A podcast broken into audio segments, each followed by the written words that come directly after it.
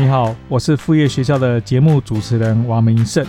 我相信每个人都需要副业，副业学校是给忙碌的上班族而设计，越是忙碌没有时间的人越适合。副业学校倡导能保有白天正职工作，不需投入大笔资金，不透过别人发你薪水，而是靠自己赚到的钱，你会超爱的。大家好，欢迎来到我们副业学校第五十集。我们今天邀请的来宾是郑哲，他是猫上茶这间茶饮店老板，位置很方便，就在台北国父纪念馆附近。而为什么叫做猫上茶呢？原因就是郑哲这位老板呢，他以前其实是在卖猫砂，而郑哲其实他原本是上班族，他是个专业的摄影师。那他后来跟大家一样，觉得说上班不能是他唯一的出路，因此他毅然决然呢辞职去开始他的网络创业，卖的就是猫砂这个产品。经营了一阵时间之后呢，客户群比较稳定之后呢，他又挑战另外一个自己，真正开启实体的店面，选择的是茶饮店。在这期访谈里面，我们就聊到他猫砂那段创业的经历，也会聊到他现在这个茶饮店创业的过程。所以它兼具两个身份，相信对你想要开店，你想要线上或是线下，都会有很棒的启发作用。好了，我们欢迎这一集的来宾郑哲。好，郑哲，很高兴邀请你来副业学校来介绍一下你的这个猫上茶这一家店。那要不要你花几分钟简单介绍一下你的背景跟你过去的工作经验等？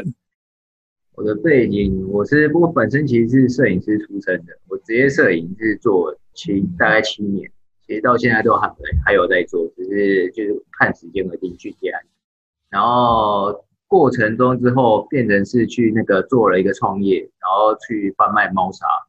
对，就是做找猫砂工厂做做猫砂的生意这样。然后再接下来就是这家店，就是叫猫上茶，开这家茶饮店。OK，所以所以还蛮特别。所以你摄影师工作算是也是专业在做，对，职业职业摄影、平面摄影，然后婚纱摄影。哦，OK，OK，好。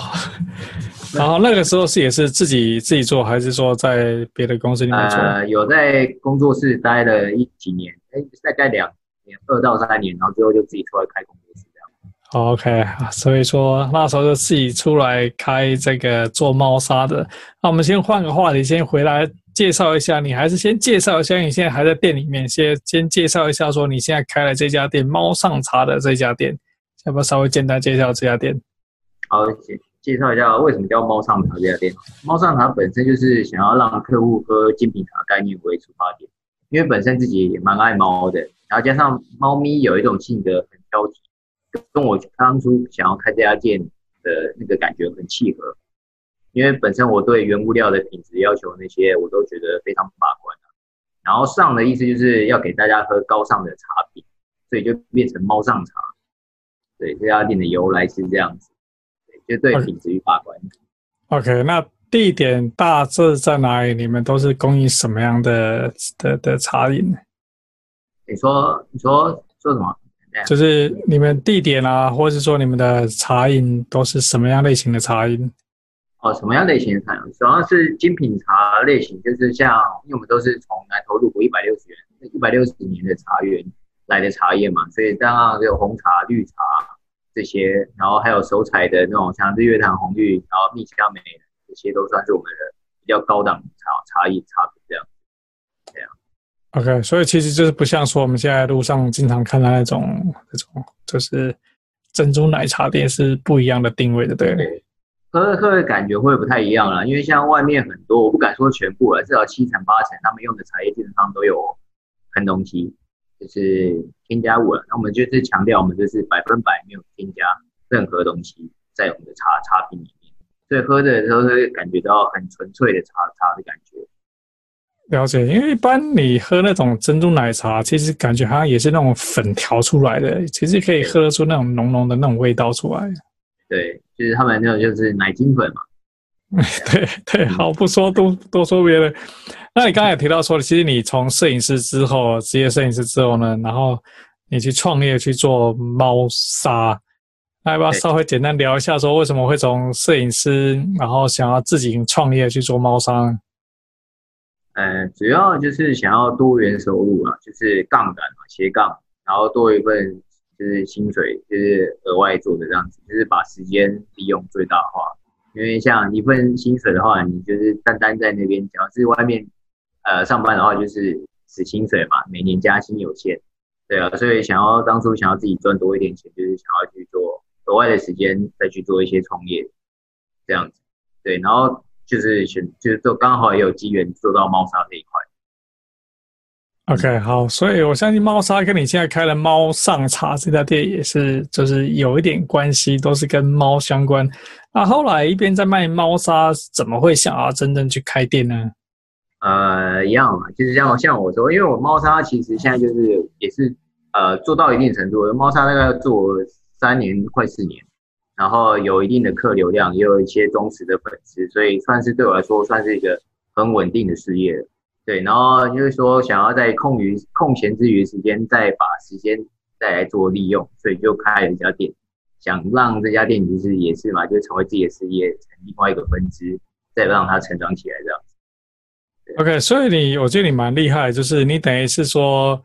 先。开发不同的一个个人属于个人的资产，就是一个一个算是小型的一个创业，然后逐步抚养稍微一定的规模，像猫砂可能做了三年，开始一些客户比较稳定，然后就来开店。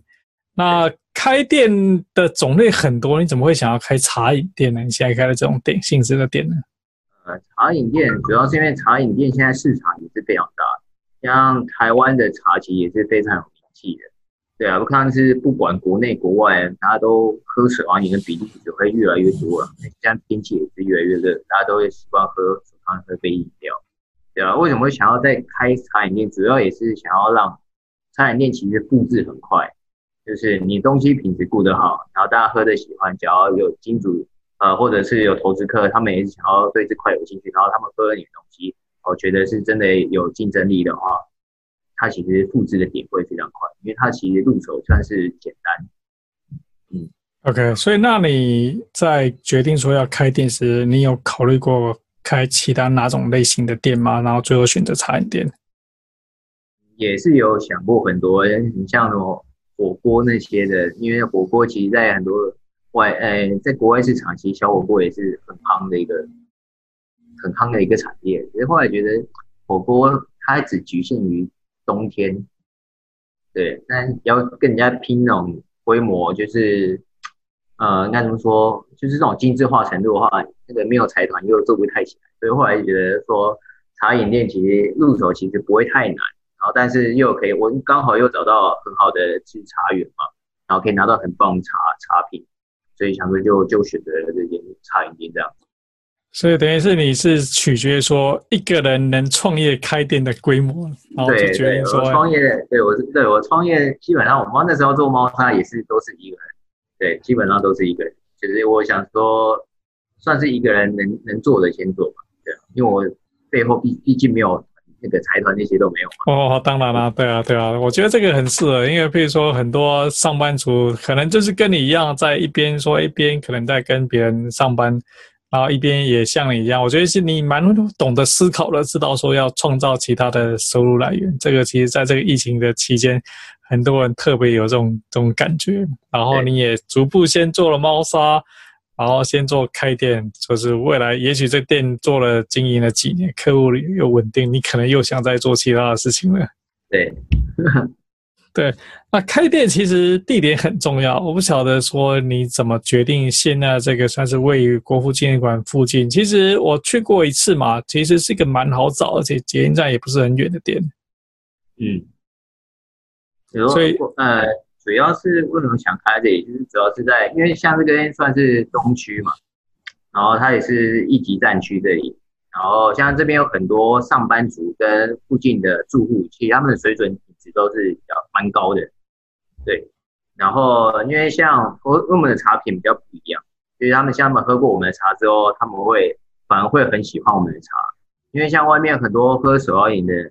他们其实喝越喝对身体来说负担越大，因为他们不管他用的呃糖啊、甜度啊，然后要不然就是呃有喷喷过的茶之类的，其实那个喝了其实对身体来说都是负担很大。因为像我们的话，就是很纯粹的茶的原味，所以他们有喝过的话，基本上也喝过就知道了。对，他们就反而我们这边很多都是回头客，几乎都是九成。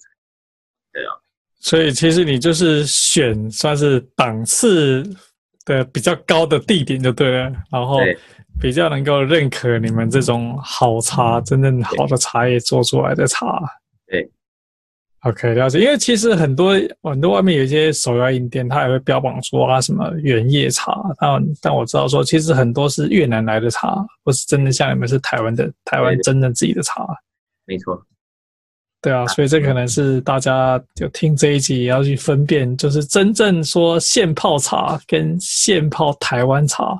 其实很多现泡茶其实是这种越南的茶叶。对，你那个喝的口感都都都都有差了。台湾的茶真的还是会特别的比较香。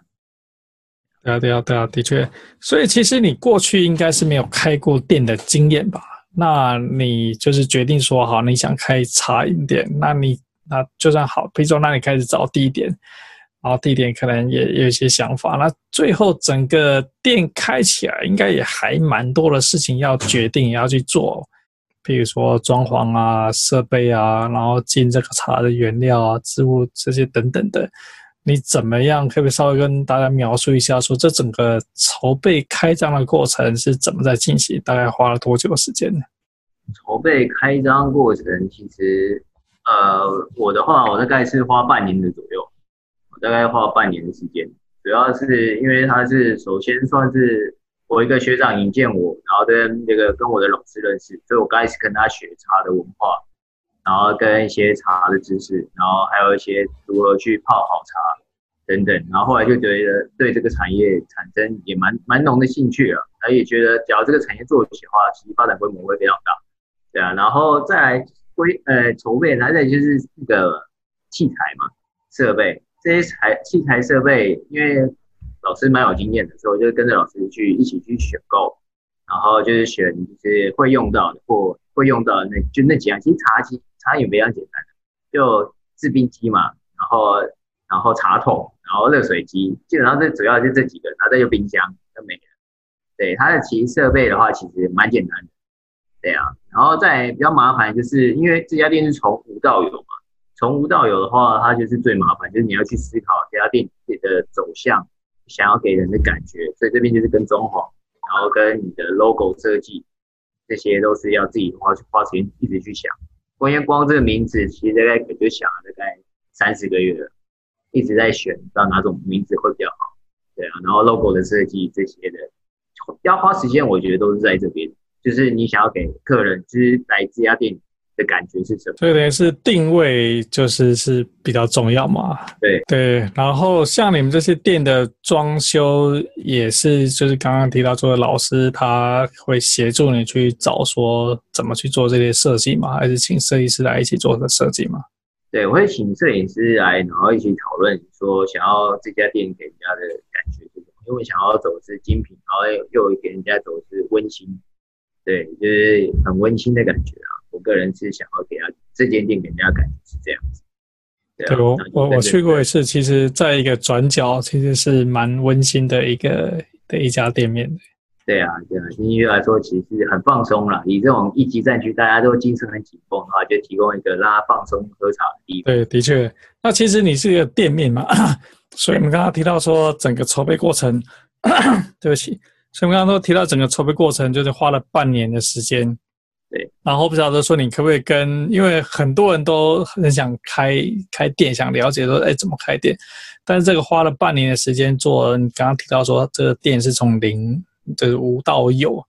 然后可以稍微透露一下说整个花掉的预算。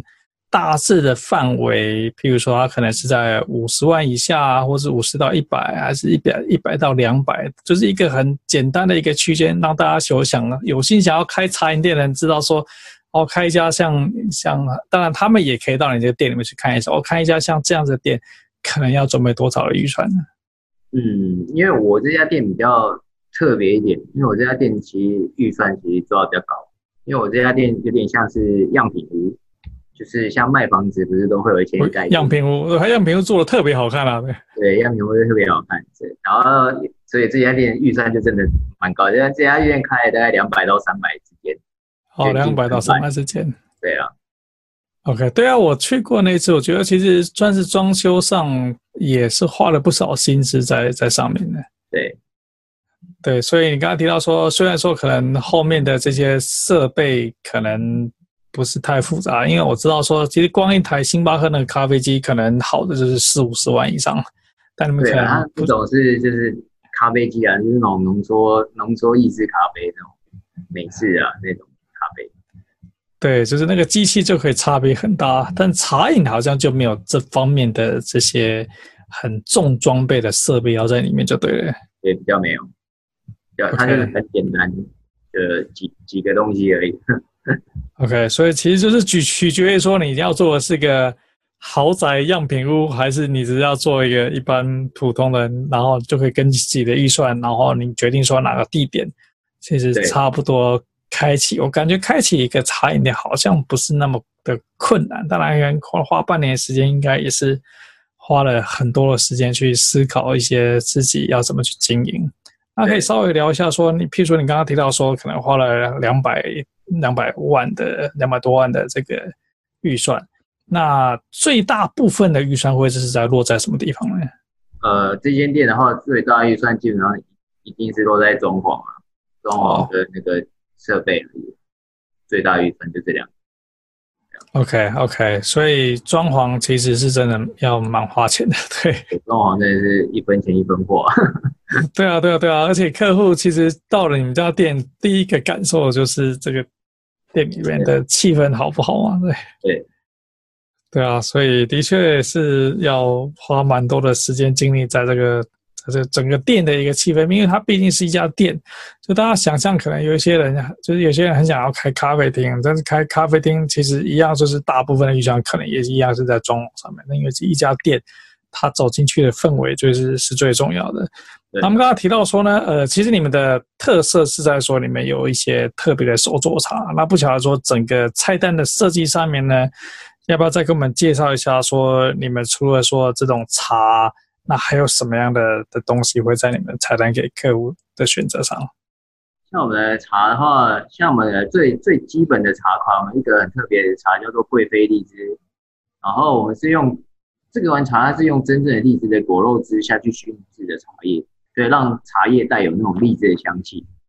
因为像外面很多有那种水果香的，很多都是添加进去的。对，就像我们就最有强调，我们是绝对没有添加任何东西。所以这个是茶叶，大家喝过就会知道，会有个荔枝香会在你的喉咙那边回绕。那就像我们说的那个甘甜啊，就是回甘，对，因为真正的茶叶会有的东西。对啊，然后像我们还有日月潭红玉，啊、这个日月潭红玉也是我们客人很爱的，其实他们有个独特的香气，我们是说那个肉桂香啊，然后跟它加上它的那个回甘度也是非常高。然后还有一个是蜜香梅，它会有个特别的蜜味。对，就是就来有在喝茶的，基本上都会知道它的那个蜜味跟香气跟回甘度都非常高，算是这三个算是我们的明星商品吧。对啊，也是比较的有特色的。啊，除了茶品之外呢，你还有提供什么样其他的的，比如说给别人吃的小点心啊，或是其他的的咖啡？因为我在里面看喝过很好喝的咖啡，你要不要顺便也介绍一下？啊，还有咖啡，其实我们咖啡也是非常强。像我有一支很特别，叫草莓货卡。它的草莓货卡，它其实就算不不喜欢喝咖啡，也都会喜欢。它因为它喝起来有很明显的那个果果香味，对，它果香味偏草莓的感觉，就很像在喝一杯果汁的咖啡。它的咖啡味道是包在它那个果香味的里面，收敛在里面。它就是果香味带咖啡的香回韵出来，其实是很特别的咖啡。然后像我们也有马拉威艺妓啊，然后像我们最呃最一般的一般的就是一般美式就是那个叠加雪菲 G One，对，就是外面也通常都是卖卖的很高单的那种都有。然后我们还有一支最特别叫做莱姆酒桶，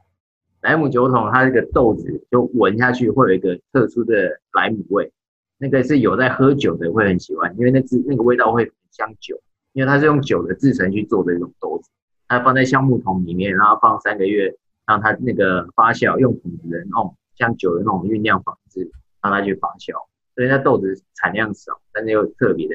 有特色的一种豆子。对啊，一个莱姆味很香，然后又有个木木桶那种后味。对啊，然后像还有一些小点心，有没有叫猫德莲？就是外面叫做马德莲啊，只因为我们做成是猫掌的形状，猫掌的形状的那个猫德莲。然后它用的是那个法国顶级奶油跟日本专程级的面粉，然后手工去做的，很可爱也很香，也很好吃。然后还有一个客人很喜欢点的是我们的那个茶冻，我们茶冻是用那个海藻萃取物，然后跟葡萄糖，然后加我们的原茶下去做的，我们没有加那种化学的部分，那些都没有，就是很简单的茶冻。然后也是做的像猫猫掌的形状，对，就很好吃，也很可爱，很适合拍照这样。这算是我们几个特色的小点心吧，对啊，对，因为我上次去喝你们的，应该我我上次应该喝了莱姆跟草莓的那个味道的那个咖啡嘛，对，对我我觉得真的是超棒啊，就是从来没有在别的地方喝过这样子口味的一个咖啡，但就是说一般在外面喝那种，比如手调呃手冲啊，它可能什么单品啊，你就是什么。比较苦啊，比较或是干啊，就是咖啡的味道在在调整啊，怎么？但是我觉得喝那个莱姆的那个咖啡的那个那杯跟那个草莓那个味道，真的喝下去，比如说梅这个草莓那个味道，真的喝下去就完全不感觉这是一个一个一个咖啡，然后你不知不觉就会一直一直越喝越多这样子。对，因为它就是一个很香醇、很顺口的一种咖，很顺口的一种咖啡。对啊。对，它有点像是，譬如说，像台啤之前就是开始在推那种水果酒，它有点像是，就是有水果的这种咖啡，让不喜欢喝咖啡的人其实也会想要去喝这样子的咖啡，可以尝试看看，喝过之后就爱上了。对，我我超喜欢，我回去还就是赶快跟那个同事推荐说有这种口味的的咖啡，他们有些是觉得很惊讶，一直说一定要去猫上茶这边去喝一下这样子的特色的一个咖啡。特色咖啡，对啊，这个外面比较少见。对啊，因为一般星巴克啊，或是你去那种那种路易莎，应该都喝不到这种这种。对啊，他们那种喝喝不来，他们那种比较大型企业，他们的菜单都是固定在那。对，像我们这种可以找一些很多庄园精品的特色豆子。对啊，像我们之后还有一款比较特别的，叫草莓公主，还更草莓，还更草莓，对对，更梦幻的一种豆子。OK OK OK，好，我觉得说，其实你们不只是茶，我觉得咖啡算是你们也蛮用心，而且花了蛮多心力，真的想真的把它做好的。对，OK，好，那其实开一家店真的是就是开业已经是不容易了，因为你刚刚其实其实花了很大的一笔的预算，然后也花前后花了半年的时间在筹备这家店，但是真的开张之后，它的最大困难点就会开始出现，就是怎么样去找客源。特别是你这是一家新的店，就是大家都不知道，就只有这样的店。我不晓得说你开张之后呢，你们开始逐渐是怎么样建立自己的客户群呢？啊啊，其实我们这家店刚开张的时候，其实我们自己也蛮惊讶，因为一开始我们想说做活动，买营收的活动。刚开张试营运第一天，我们想说出去外面发传单这样。结果我们第一天开张之后，我们就是完全走不出店，就是客人会，客人其实他们看到就自己一直进来。对，一直就这样。其实你们是在一个虽然虽然说在巷子里面，但是刚好是一个转角处。其实不管从哪一个边进来，都会看到你蛮明显，而且你们外面的这个玻璃窗啊，看里面是蛮蛮清楚的。对啊，就是很，就是就是很很清楚。然后加上我们价格其实也很亲民。然后他们看到这家店，哎，喜欢又是道地的台湾的茶。其实他们第一个客人进来，他们会自自自主进来了，因为我们是三角窗，然后又透明，然后就。然后氛围又很好，然后他们喝了过之后，他们其实也也很喜欢，他们就会去口口相传。当然，我们还是会去做活动啦。第一个就是区域化嘛，因为开店就是要先把周遭客人先吃下来。对，就是附近的店家、附近的住户啊。然后一开始我们是丢 DM，就是一样嘛，就是做活动丢 DM 到附附近的店家，然后跟那个还有那个住户。然后我们还会做一个就是试喝。试喝我觉得蛮重要的，就是让客人先认识你，就是试喝嘛，因为我们会做好，就是我们的饮料，对我们的手摇饮，然后先送给这附近所有的店家，他们喝过一轮，对，他们会喜欢，因为他们为什么会给他们？因为他们是每天都会去上班的人，所以代代表他们就是有机会成为你的潜在客户，就当他喝过的时候，他喝喜欢，他会那间公司的人他们会集体这样去订购嘛。对，你他喝了一杯，哎，他喜欢，他可能背后产生的是十杯。对，所以我们是一开始是以这种模式下去去推广店。对，所以试喝，我想问一下，就是试喝你怎么？就是比如你在呃路口这样子请大家试喝，还是说你到这个办公大楼请大家去做？我们是呃我我们是就是做好，然后用我们的那个外送杯、外送袋嘛，就是对，是可能扛个二三十杯，然后去附近所有的公司行号，能进去的就进去，然后就给他们柜台小姐，哎，然后再塞我们的 DM，然后就说啊再请你喝，然后这是我们的我们新开的台湾的茶饮这样子，可以喝喝看，喜欢可以再跟我们订这样子，对我们是这样子去。哦，OK，不是像那种百货公司，就是你看那种小小一杯，然后让你路过的人这样随便喝一口这样子那种。对啊，这个也有啦，这个也有，这个也会做，这个在路口也有做。嗯哼，但是你真的要开发这种这种大楼，对啦，其实开发可能比较偏再远一点的，我们都是这样做。这边的话就是试喝的话，就是那个这附近的那种中午放饭时间啊，然后路口经过这种我们会给这样。OK，但是我你刚刚提到说你们会做好这种外外带杯，直接给这个柜台的人一杯，我 我觉得这个是蛮，就应该是蛮到位的一个服务嘛。毕竟柜台的这些这些上班的小姐们，哎，喝了这一杯，而且你们绝对是很好喝的茶嘛，对，所以他们觉得哎，这个新开的，然后又有特价，对，应该就会下次要订的时候就会会找你们来订。对啊。对，这是一个蛮蛮不错的一个一个线下的一个策略。那另外再想问一下说，因为现在大家除了说你周遭附近，那网络上的宣传应该也是要花一些心力吧？我记得说，凡是新开的这种咖啡厅啊、餐厅啊，大家都会想办法去做网络上宣传，让让更远的人，他比如说他跟朋友们要约聚会的时候呢，可以约到这个地方来。我不晓得你也做一些网络上的宣传吗？对，有的。呃，我们是。第一个我们做的宣传是 Google 地图的那个评论吧，Google 地图评论我觉得蛮重要，因为现在大家其实对 Google 评论蛮蛮会去看的，对，然后再来是那个就是自然流量嘛，Google 的自然流量，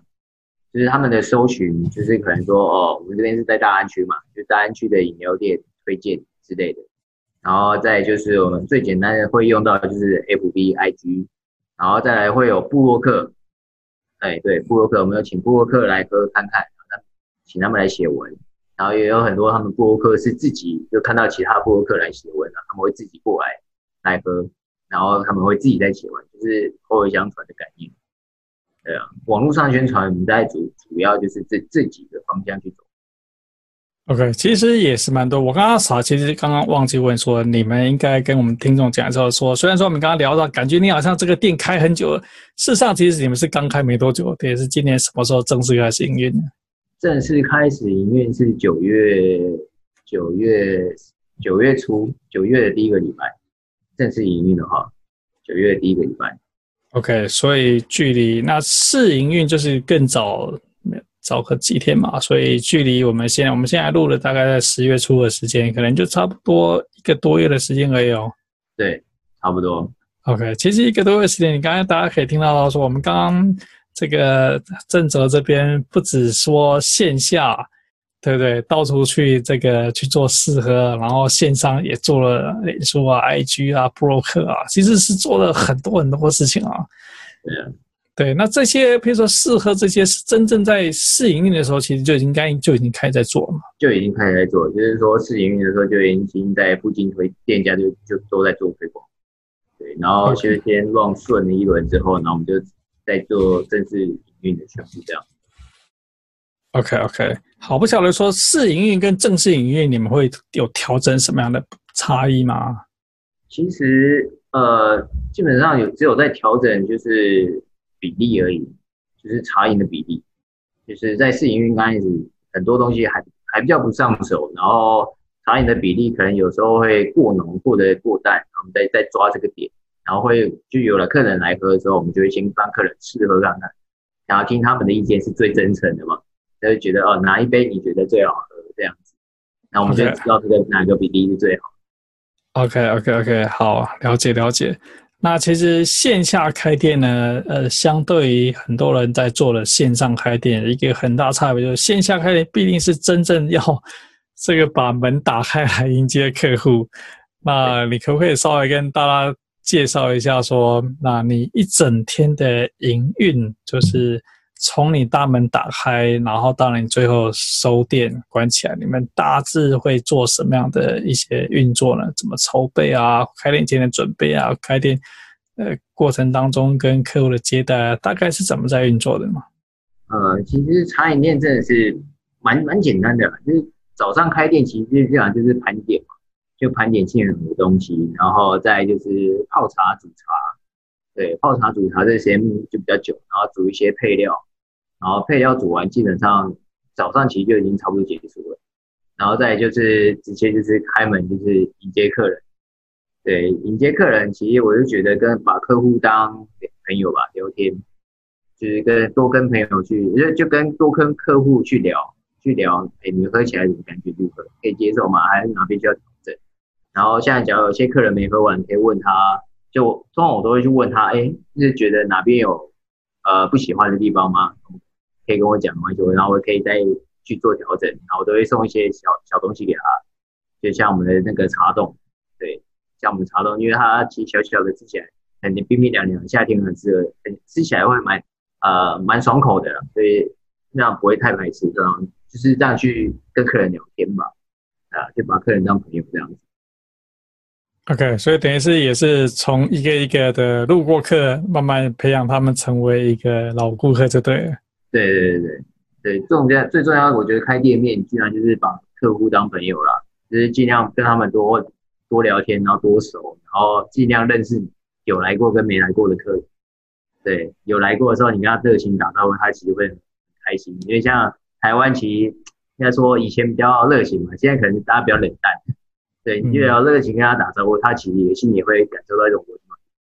所以一天的营业时间大概是怎么样子？一天一天营业时间通常都是早上十一点，然后到晚上八点。但是晚上的话比较不一定，因为这边的区域比较特别，因为它是烧肉街跟居酒屋，所以他们越晚的时候有时候会越多人，所以这边有时候不一定是到八点，到十点、十一点都有可能。哦，真的、啊，所以还会开到那么晚就对了。对对。那你是老板自己顾店呢，还是说还会在还有其他的？老板自己顾店。OK，跟家一样。哦，OK，OK，OK，好，反正你算是你的创业嘛。刚刚创业总是比较辛苦一点，那个初期总是比较艰难。对对对，那要先至少过了半年一年摸熟，说哎，这一家店跟附近的人他们互动怎么样子，菜单啊这些大家的价位啊，大家能不能接受，才比较有可能会稍微放一点给请别人协助，就对。对。就稳定起来之后，要教人的话也比较顺。对，好，所以你的现在的猫砂这个生意应该还有持续在做嘛？你刚才其实有提到，你之前是经营了三年，也算是一些老客户，很稳定在在在过来。对，有有，现在猫砂也是有继续在做啊。因为像猫砂的话，我是走网络通路嘛，所以我用的时间比例会比较会少很多。因为网络通路的话，基本上我就是主要是做行销啊，就是网络宣传行销这部分居多，然后再就是呃行销就是有订单，我们就直接再再出到那个工厂端，工厂端再请宅配端去送给客户。对，然后我这边的话就是就是开店跟猫砂的话，其实就是可以结合，就是我空余时间我处理猫砂。这个其实蛮厉害，等于是你猫砂，等于是其实只要做品牌形象，然后宣传就可以。出货这边都是工厂直接帮你解决，就对了。对，对。那其实你现在有刚好有结合两个，一个又有实体开店的这个经验，又有线下开店的经验。不晓得是要不要跟大家分享一下说，说实体开店跟线下开店其实是一个很差异很大的的方式。那呃，在整个经营上会有什么样的？呃，不同的感受或者不同的的做法，但我相信是绝对是差别很大。那对于一个想要开始的人呢，他们你怎么在看待这两件事情？而且你现在这两件基本上又结合在一起了。对，呃，应该说，呃，像走网线下的话，就是网络通路嘛。网络通路你想要创业，基本取决于就是你的产品够不够吸引人。然后你的这东西有没有市场性、需求性？对，然后你要怎么让你的网络上面的人看到会去管去给你买单？这这是比较需要去思考的问题。然后因为我三年前开始走网络通路贩卖我的猫砂，因为我也是想要做品牌形象、做品牌啊、做品牌端，然后去卖我自己的东西。然后这个部分我也是花了很多心力啊，因为也是从无到有嘛，从无到有是真的是很难。你要去光一个 logo 设计，你要去给这个品牌给人家的形象的感觉。这时候是需要花很大的时间去思考，对。然后像当初的猫砂，我就是我的猫砂叫喵喵变锁，其实光这个想这个名字，嗯，就就就也花了很多时间，就是很好记，喵喵也变锁，对。然后国语就是喵喵变所，其实这个很可爱，对。然后我的走向是走日日式的风格，对，像我的 logo 设计也是日式风格，然后就是让大家看我，就是觉得哦很亲民的感觉，然后就是。就是不会让人家有距离感啊，我觉得这样大家接受度会高一点啊，加上我们的价格其实也不会太贵，因为我们是直接都是从工厂的原料端嘛，直接出到给客人手上，没有被经过大盘、中盘、小盘也剥削过，对，所以又可以拿到价价格便宜，然后 CP 值非常高，品质又非常好的沙子，对，然后当然这个你需要用一些你的宣传手段，像是拍摄影片、拍摄照片，然后用影片去告诉客人你的东西的产品的特色。使用度好，好用度，然后让客人去会行动去下单，对，这是网络部分需要去思考的问题，就是你找的东西你要去怎么去呈现，对，然后呃实体店面的话是真的真的很累，实体店面真的很累，因为你不像网络，你是坐在那边，你动动手指，动动键盘，然后动脑，这算是动脑啦，动脑居多啦。对，但实体的话，你就要动脑，又要动身体，嗯，就两个都要动。对，然后你要遇到问题也会非常多，对，因为很多意想不到的问题都会发生。对，像开店嘛，然后开店你要怎么去把客户找进来？因为它又不像是呃网络网络，我可以全那个北中南我全都可以卖，这没有办法，你就只能先卖区域性。你有什么办法让区域性的客人都可以使到你这个家店？喝你的东西，买你的东西，然后让家这家店的营业额可以起来，然后加上实体实体店面，你有很多东西要承担，房租、水电，有的没有的负担会比较大一点，对啊。但是以展望来讲，你只要真的是实体店面有做起来，你这些样品屋让大家看到，但它复制出去的速度也是会非常快，对。然后到时候就是你可以复制出去的店面，你可以赚什么？你可以赚你的品牌费，你可以赚你的原物料。的费用，还有一些零零杂杂的费用，可以在都会从里面赚得到，就有点像是在于被动型、被动收入的概念。就像你这家店卖了一颗茶叶蛋，然后你有十家店去卖同样的茶叶蛋，你是十倍的钱。对，所以后来我才会为什么我会想要再开一间实体店面，是原因就在这里。对，所以其实你是有自己的一个创业规划，就是等于是你已经经历了这个线上开店。的这个做法，但是你看到就是听你的描述，你是指你是有心朝向这个连锁的这种方式，所以第一间店其实就是花了总本钱去做成这种类似样品屋的一个概念。对，对，而且你反而呃反而更看好，其实实体的店能够带来的获利潜力，可能会比你之前的猫砂还来的更大的。对。有猫砂能赚，可以活得很好，但是不能到那种富豪等级。对，但是你可以过得很好，但是就是要临到再跳一个阶段，就肯定要需要靠别人期待支撑上去。对，就是靠这种实体的这种店撑上去，因为好像真正做电商，真正做大，就是要像那种什么东升啊这种 PC 从真的巨大的资本投入。但反而实体店，你今天做个五家十家店，其实已经相相当不错的一个收入进来了。对，对，好。但这个网络通路，你没有大量的产品性跟在集团在帮你背后支撑，其实真的很难啊。就是，但是你收入也可以比一般上班族要好。对对，的确，因为其实网络上，你今天从一家店跳到另外一家店，其实就是一个一个滑鼠，滑两下就跳了另外一家店。对对。对，但实体店面它毕竟虽然你刚刚提到说做起来是很累，但是它就是扎扎实实。这个客户他想去做，找个地方坐下来喝一杯茶，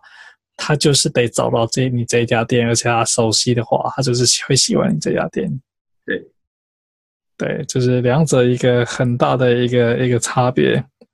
所以，其实你刚刚已经稍微聊了一下，就是说，那我们今天说，对于一个呃，你现在算是有开店、有线上店、线下店。如果说有一个一个上班族，可能就像你以前这个摄影师，一个普通的上班族，那他也跟你一样，没有特别的一个资金，那他也想要拥有像你这样子，算是走在前面的一个一个范例，在在这里给大家看。那他也想要走这一条路的话呢，你觉得说他可以怎么样去开启他？这一些算是斜杠啊，或者说业外收入，或者说被动收入的这个这条旅程呢？呃，假如是想要做网络部分的话，我觉得要先去死掉，就是看这样的东西会有没有需求性跟回购性。我觉得对，因为当初为什么会找到猫砂，因为我觉得就是它有一个回购性，然后也是有需求性。就像不管景气再差啦，就像人用卫生纸。就算景气再差，还是要买卫生纸。嗯，对啊，你有，但是你有养猫，但你你就一定要有猫砂，因为猫咪要上厕所。嗯，对。猫咪每次上一厕所，呃，你就赚一次钱，就是这样。嗯、对啊，因为它也是你需要回购，就用完了你就要再买，就是这是我说的回购性。对，然后但是你的品质一定要好。对，因为我觉得，我觉得东西的品质决定一切啦，所以我才会对品质很要求。因为像品质差的，你用过一次，买过一次，你基本上太烂，你就不会再买第二次。通常通常只会给这家店家带来两次机会而已。可能一次哦有问题哦，可能他客人店家可能解释一下哦没出问题，然后你又再买一次，又是一样的问题的话，你应该就不会再买第三次。嗯，对，的确对，对啊，所以我觉得你要找的东西品质一定要好，品质要顾好，品质顾好啊，品质顾好会客人会带来回馈性会很高。对啊，我是这么觉得，所以你要。自己创业的话，我就觉得你你要卖东西的话，就一定要找一些有需求性啊，跟就是大家会要用到的东西，然后跟这个东西能不能回购，就是可以再买第二次的，对啊，要不然很多东西是卖一次性的，那样你要囤很大量的东西，很大量的产品让大家去买的话，我觉得你光囤货的压力就会非常大，对啊。对对，所以你刚刚提到说，其实如果要开线上的店，一个重点就是回购性。这当然是品质好是一定要的，但是其实啊，其他的选择重点就是它的回购性。也就是说，呃，因为开发第一个客户是要花蛮多的心力嘛，那他成为一个客户之后，能不能持续买，是你认为的一个很大的重点嘛？嗯嗯嗯，对。那他如果有人想要挑战一次，第一次就要跟你这样子开店呢？第 一次就这样，那个那个心脏要大颗一点，因为你要背的压力会很大，实体店面背的压力是是很重，因为你光那个房租、房租压、房租这些，然后器材设备这些，一开始要投入的资金就像买房子一样，你要投期款，对，你要先准备好一个投期款，但是你也要准备你的周转金，嗯，对，因为你光开一家店，你你不你一开始一定不会做，不一定能赚钱。对，对啊，然后你要你有周转金去运作，看可以撑多久这样子，然后去规划这家店什么时候回本，这都是个问题。所以第一次想要开实体店面的话，嗯、呃，可以就是可以规模比你不要那么没那么大的，就是规模没那么大的，我觉得 OK 还 OK 啦。对，就是因为如果像你这样子要投到比如两三百万，再加周转金。我相信一般的上班族可能就会考虑很久了，对。对啊，因为光我这些投的钱，我都可以去买一间房子。对对对，的确是这样子，没错。所以，只要自己开第二店，你可以抓个五十万以内的一些小资本额的创业，我觉得还 OK 了。对啊，对对，就是一个比较小的一个。没有没有让人家坐的一个位置，就是都是一个外带的这种这种店。做饮料其实，因为你找到好的原物料产品，然后其实像做不管是做餐车，然后或者是那种租金便宜的那种小店面，那种也也都是，那算是低成本开业，至少一百万以内都开得起。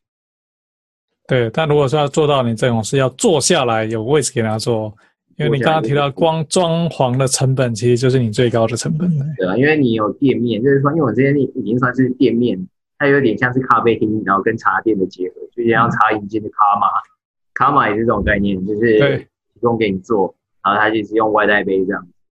对，然后就我这家店的走向也有像，也也有像像是卡玛这样，就是让人家做，然后因为你有的做，你要负担的东西会非常大，因为你装潢。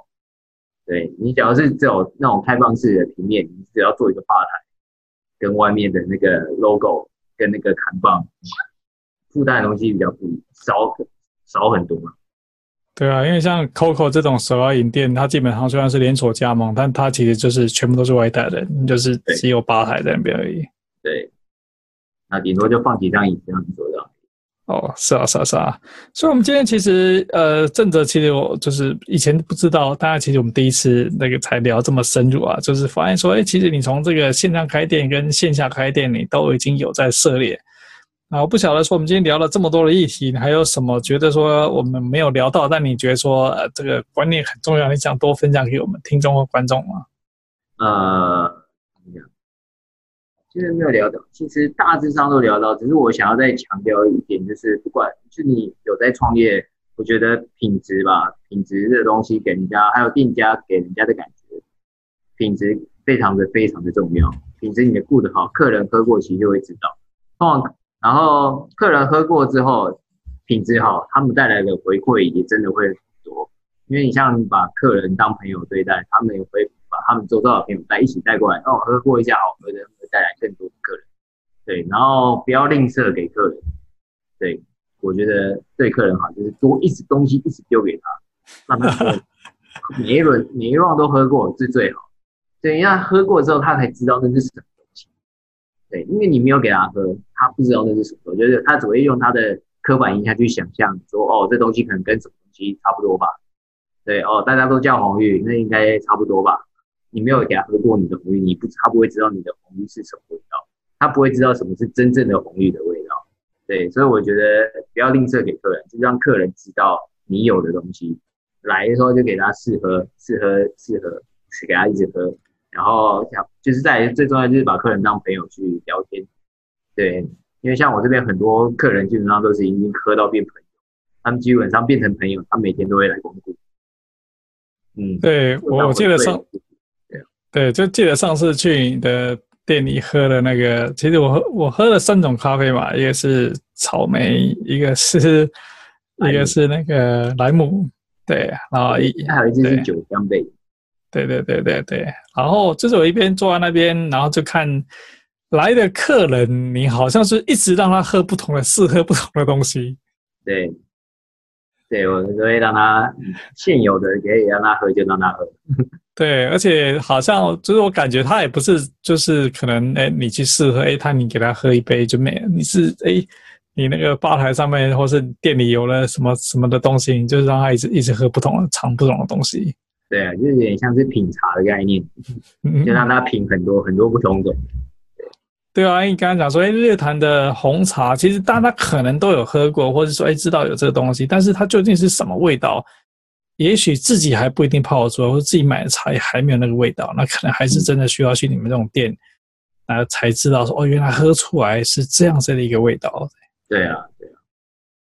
对啊。然后像我喝的那个草莓果香那个咖啡嘛，它真的超好喝，我回去就赶快分跟那个我们同事分享，然后大家听了都很兴奋，说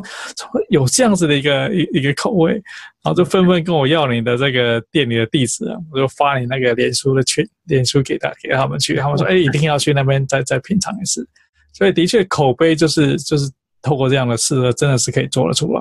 真的，对啊，因为你要给给人喝过，他才只记得那个感觉，他记得那个感觉，他才有办法去分享。对啊，对，的确，我觉得说那次的经验。其实是蛮不错，不只是茶或是咖啡都非常非常有特色。然后店里面就很可惜没有看到，听说店里应该有一只猫才对，但是我没有看到那只猫。对，店里有猫啦，因为店是家猫啊，它通常来的时间就是随机，对，哦、所以慢慢来，慢慢带过来适应这样。因为他有时候人太多，他会怕，因为他毕竟是那个社会性没那么够了，对，就慢慢带来。对，只是那天刚好没遇到他而已。对啊。就是这个呃床墙上的装饰很多猫，对，对，但是没看到真正真正。对对对对，不错。好，所以其实你有两个品牌，一个是你的这个猫砂，一个是这个猫上茶。那你要不要跟听众讲一下说，去哪边可以找到你的这个猫砂的这个品牌，然后去哪边可以找到猫商场？啊，啊猫砂猫砂品牌我很简单，很好记。我的猫砂品牌就叫喵喵变锁，叫喵喵的变锁。对，然后我们叫做粉丝团叫做喵喵变锁无粉尘猫砂。对，然后它有我们的官网，然后也有我们的 Lite，然后也有也有 FB，然后 IG 这都有，对，其实蛮好搜寻的。对啊，Google 打喵喵变锁无粉尘猫砂，基本上就找得到。然后、哦、那猫上茶呢？猫上茶一样的，就是 猫上茶就是 FB，啊打猫上茶就看得到。哎对，然后还有 IG 也有，IG 有放这些很多我拍的一些它的商品照。然后在跟 FB 上面也都是，然后还有 Google 的地图的那个店家商标也看得到。OK，所以其实这个正哲真的是经验很丰富啊！我不是只是说线下开店跟 这个线上开店啊，算是都，我觉得你的这个观念非常非常的正确，然后就是朝着自己的的设定的这些。方向一直在前进，一直在努力。虽然说你现在刚刚提到开店真的是很累，对，但是感觉是乐在其中哦。对啊，就像是玩游戏嘛，你要一步一脚印，慢慢、慢慢、慢慢升上去。OK OK，好，那我们今天很谢谢曾哲来我们这边，他代表了猫猫变硕这个猫砂产品，还有这个猫上茶这家店，然后本身是透过猫上茶这家店去认识曾哲这一位朋友。对啊，谢谢你的时间，谢谢。